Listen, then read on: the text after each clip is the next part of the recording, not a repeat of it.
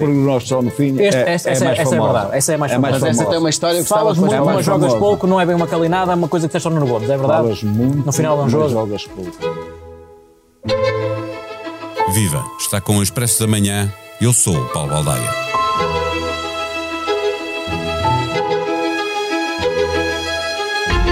Marcelo viajou para o Catar com a promessa de falar de direitos humanos, lembrando-nos a todos que este é o Mundial da Polémica. Mas o presidente viajou para o Médio Oriente para apoiar a Seleção Nacional de Futebol. A polémica não se faz apenas fora do campo. Lá dentro, os ingleses ajoelharam, os iranianos não cantaram o hino e os alemães taparam a boca para lembrar que a FIFA os censurou, não deixando utilizar a braçadeira One Love com o arco-íris. Há muitas razões para não calar o protesto, mas quando a bola começa a rolar, não há como varrer para debaixo do tapete os resultados que ficam para a história.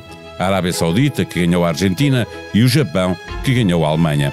A primeira jornada ainda não tinha acabado e este já era, também por boas razões, futebol jogado, um Mundial histórico. Dito isto, a Argentina deixou de ser a principal favorita a ganhar o torneio? Agora que, pelo menos no último jogo, o futebol deixou de ser 11 contra 11 e no fim ganha a Alemanha, pode haver surpresa também quanto ao campeão? Portugal também tem a ambição de ganhar a final, mas presunção e água benta, cada um toma a que quer. Eu acredito muito que a nossa seleção tem um potencial enorme.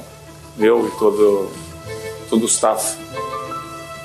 Eh, de ganhar, isso já veremos. Eh, eu acredito que sim, tenho essa esperança, tenho esse feeling. O feeling de Cristiano Ronaldo é de que é possível, mas o melhor é perguntar ao comentador da SIC Luís Cristóvão que em matéria de prognósticos não costuma esperar pelo fim dos jogos.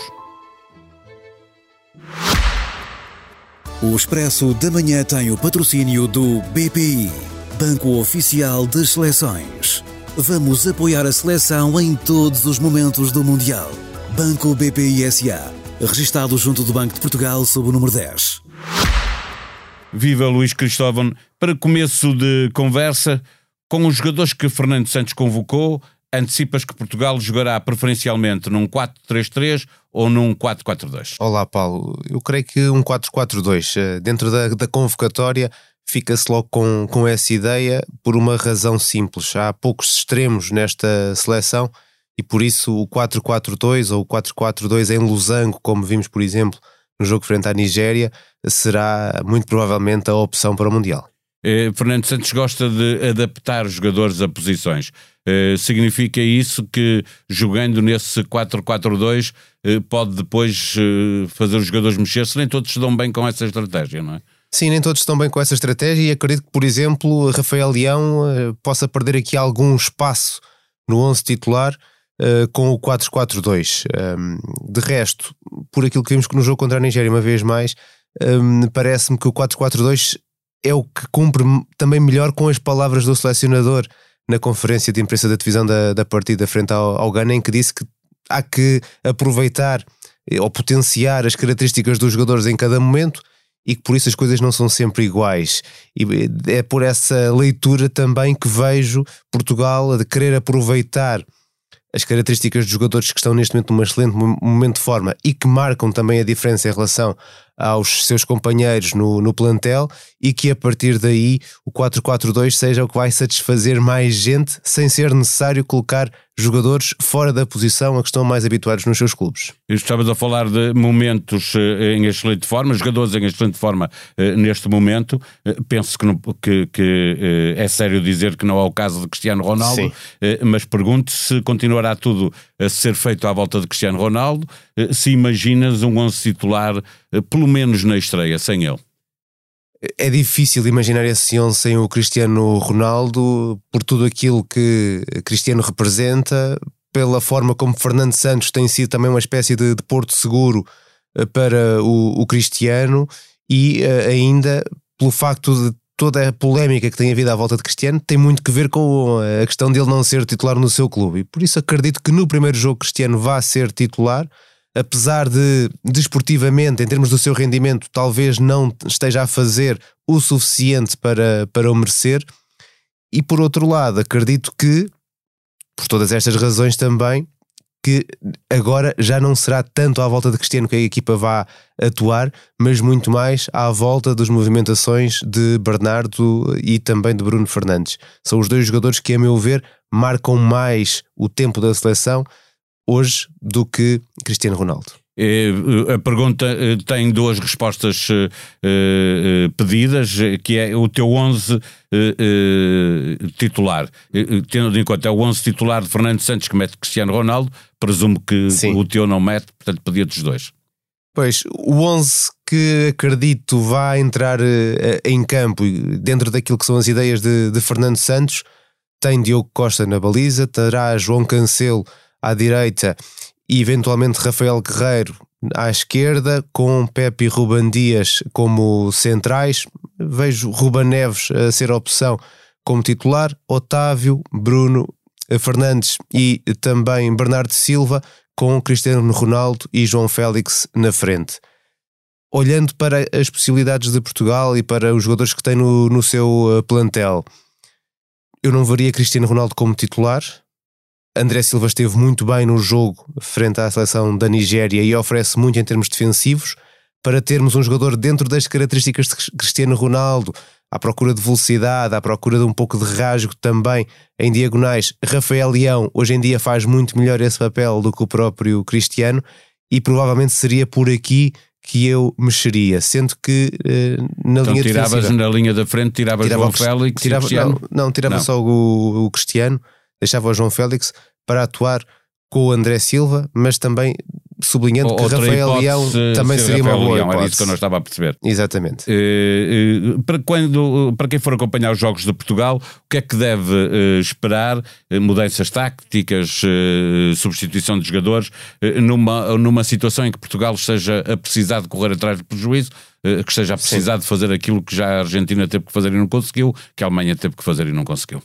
Sim, é, essa é uma, é uma, excelente pergunta, porque pode ser uma das fragilidades da equipa portuguesa para, para este Mundial, ainda que com os jogadores que Portugal tem, há muita possibilidade de variação com bola, sempre com bola, varia, variação em posse, ou seja, ser uma equipa que tenta ultrapassar blocos mais encerrados a partir dessa paciência no, no seu jogo olhando para os jogadores que não estão no 11 titular de Fernando Santos ou que não estarão no 11 titular de Fernando Santos, Rafael Leão parece ser aquele jogador que tem mais potencial para lançar rasgo, ou seja, entrando em campo, encontrar de maneira individual alguma forma de conseguir ultrapassar um sistema defensivo mais uh, encerrado, sendo que Portugal tem depois também um bom potencial em termos de jogo aéreo, não só através dos seus centrais, com Cristiano Ronaldo, e aí sublinho, Cristiano Ronaldo a partir do banco poderia ser uma arma com muito mais impacto para eh, resolver nós que estivessem aí assim por,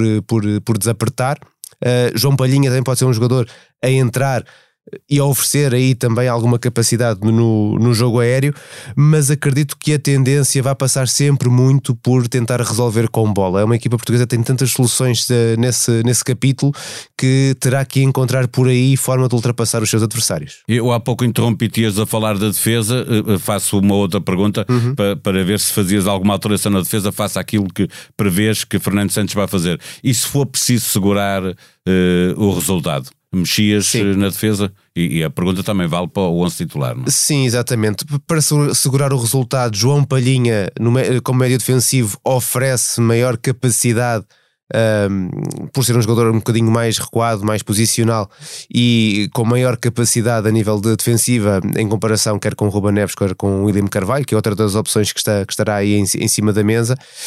Um, João Cancelo e Nuno Mendes são dois laterais muito ofensivos e, portanto, no momento em que se toca fechar a porta, Diogo Dalot e Rafael Guerreiro poderão ser jogadores para estar uh, em campo. Com uma nota sobre o Diogo Dalot. Neste momento nós temos dois laterais direitos de enormíssima qualidade. João Cancelo, dentro daquilo que é o um, quadro ou o exemplo do, do, lateral dos nossos tempos, muito ofensivo, quase a jogar como um extremo, um jogador que resolve muito no, no momento uh, de ataque, e Diogo Dalot, que é um dos laterais com maior capacidade de jogo associativo que nós temos no futebol uh, europeu e que estamos a perceber agora ao serviço do Manchester United e com um treinador que explora essas suas características, tudo aquilo que ele pode dar a uma equipa. É pena não termos espaço para jogarem os dois e, e, e até poderia aqui assim abrir-se de alguma maneira essa Com janela de adaptações tudo é possível, não é? cancelo à esquerda, extremo exatamente. Mas havendo Nuno Menos, Sim. havendo Rafael Guerreiro, seria um pouco exagerado, se calhar. Mas são dois jogadores muito bons e Diogo Dalot tenho a certeza que ao longo desta competição vai ter minutos eh, e vai ser utilizado porque quer à direita, quer à esquerda, quer em alguma outra solução para em algum momento eh, defender a três, eh, tentar aqui assim precaver eh, al- alguma questão do adversário. Diogo Dalot é o nosso defesa mais inteligente e creio que Fernando Santos estará preparado para o utilizar em alguma situação dessas. Com tantos jogadores bons, temos equipa para o top 5 do Mundial. Em termos de plantel, sim. Em termos de plantel, estamos no top 5. Somos uma das seleções que, olhando para os 26 e comparando com os 26 de outras equipas, não há aqui nenhuma posição que esteja em fragilidade.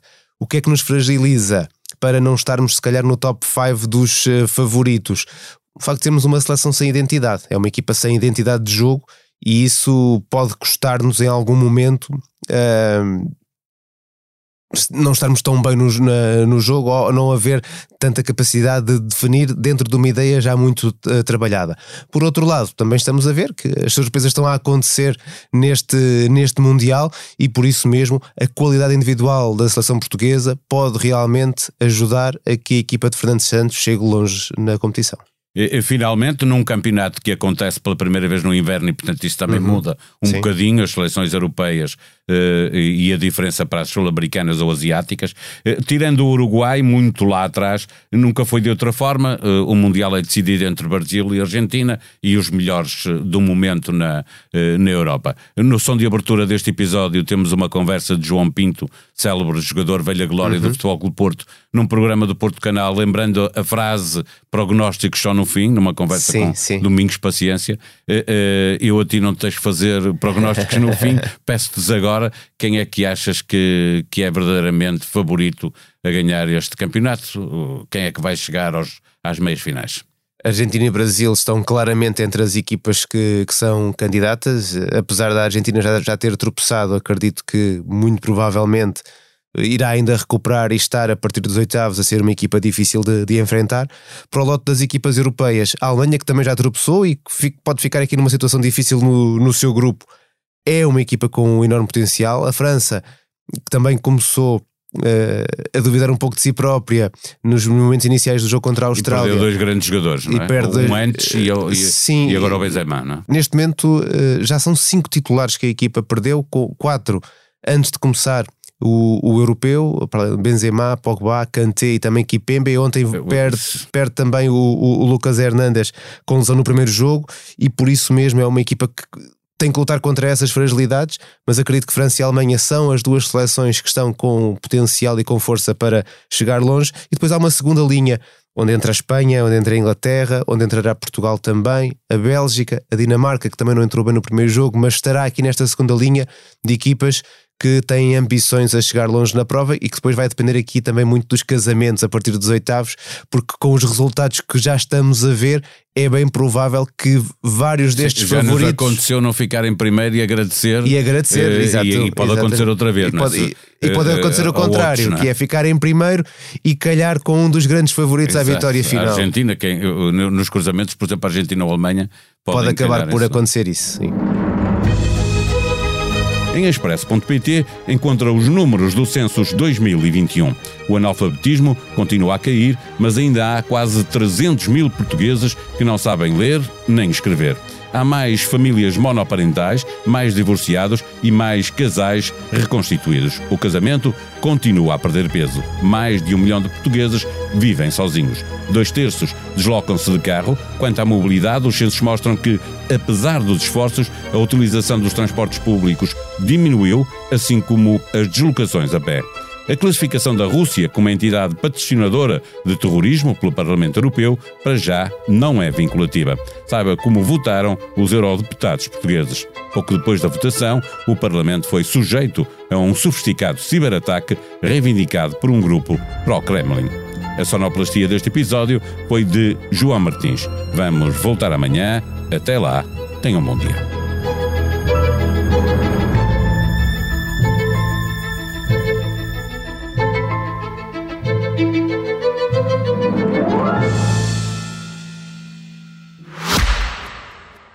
Expresso da Manhã tem o patrocínio do BPI, Banco Oficial das Seleções. Vamos apoiar a seleção em todos os momentos do Mundial. Banco BPI SA, registado junto do Banco de Portugal sob o número 10.